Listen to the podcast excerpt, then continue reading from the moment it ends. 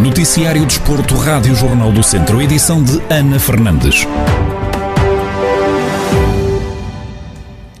Castro Daire venceu por uma bola a zero na deslocação à casa do Vila Cortês, em jogo referente à jornada 16 da Série D do Campeonato de Portugal, que se encontrava em atraso. O único golo do encontro foi marcado por Márcio Santos, ainda na primeira parte da partida. Em declarações exclusivas à Rádio Jornal do Centro, Vasco Almeida, treinador do Castro Daire, fez a análise ao duelo. Nós sabíamos que necessitávamos muito destes três pontos, porque cumprimos o objetivo, entramos muito bem no jogo, a criar várias situações e se o resultado, uh, podíamos ter marcado 4 ou 5 gols na primeira parte, foi perfeitamente, era perfeitamente plausível. Uh, depois na segunda parte continuamos a criar mais uma outra situação. Infelizmente não conseguimos, não conseguimos fechar o jogo com, com, com 2-0 e depois para o fim, claro, tentamos segurar os três pontos que era aquilo que queríamos. Uh, passamos algumas dificuldades, mas levamos aqui o mais importante, que é os pontos que nos permitem sair das zonas de promoção. Por isso os rapazes estão de parabéns, está toda a gente de parabéns. O objetivo foi cumprido, agora é preparar o próximo jogo porque ele já é muito próximo.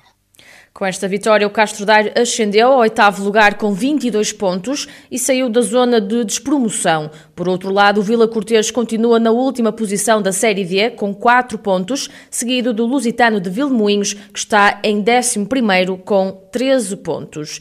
E ainda no Campeonato de Portugal, o Lusitano de Vilmoinhos vai a jogo no próximo domingo, frente ao Vila Cortês, no estádio dos Trambelos, em jogo a contar para a jornada 19 do campeonato. Em antevisão ao duelo o treinador Paulo Menezes prevê um adversário difícil e por isso estão muito focados em adquirir os três pontos. Vai ser um adversário difícil, tal como foi no primeiro jogo em casa, em casa de Vila Cortês.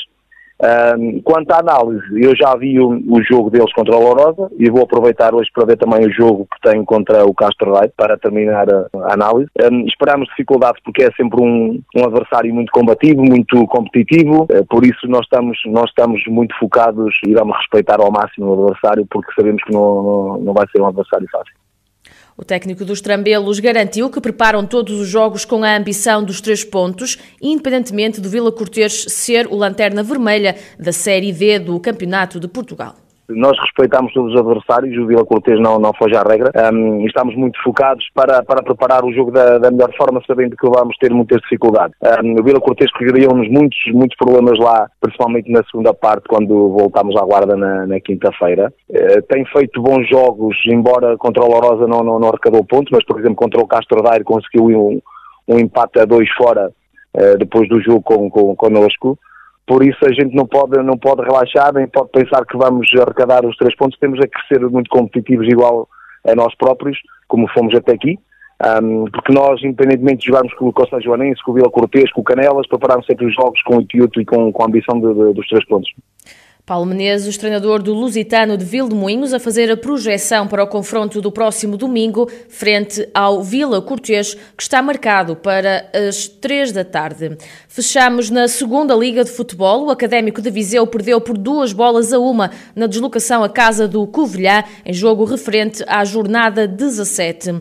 Da equipa da casa, Jean Filipe abriu o marcador aos 25 minutos. Gilberto Silva aumentou a vantagem aos 34 e dois minutos depois o o Académico reduziu com um tento de Anthony Carter. O treinador do Académico de Viseu, Zé Gomes, salientou a atitude do plantel que não deitou a toalha ao chão.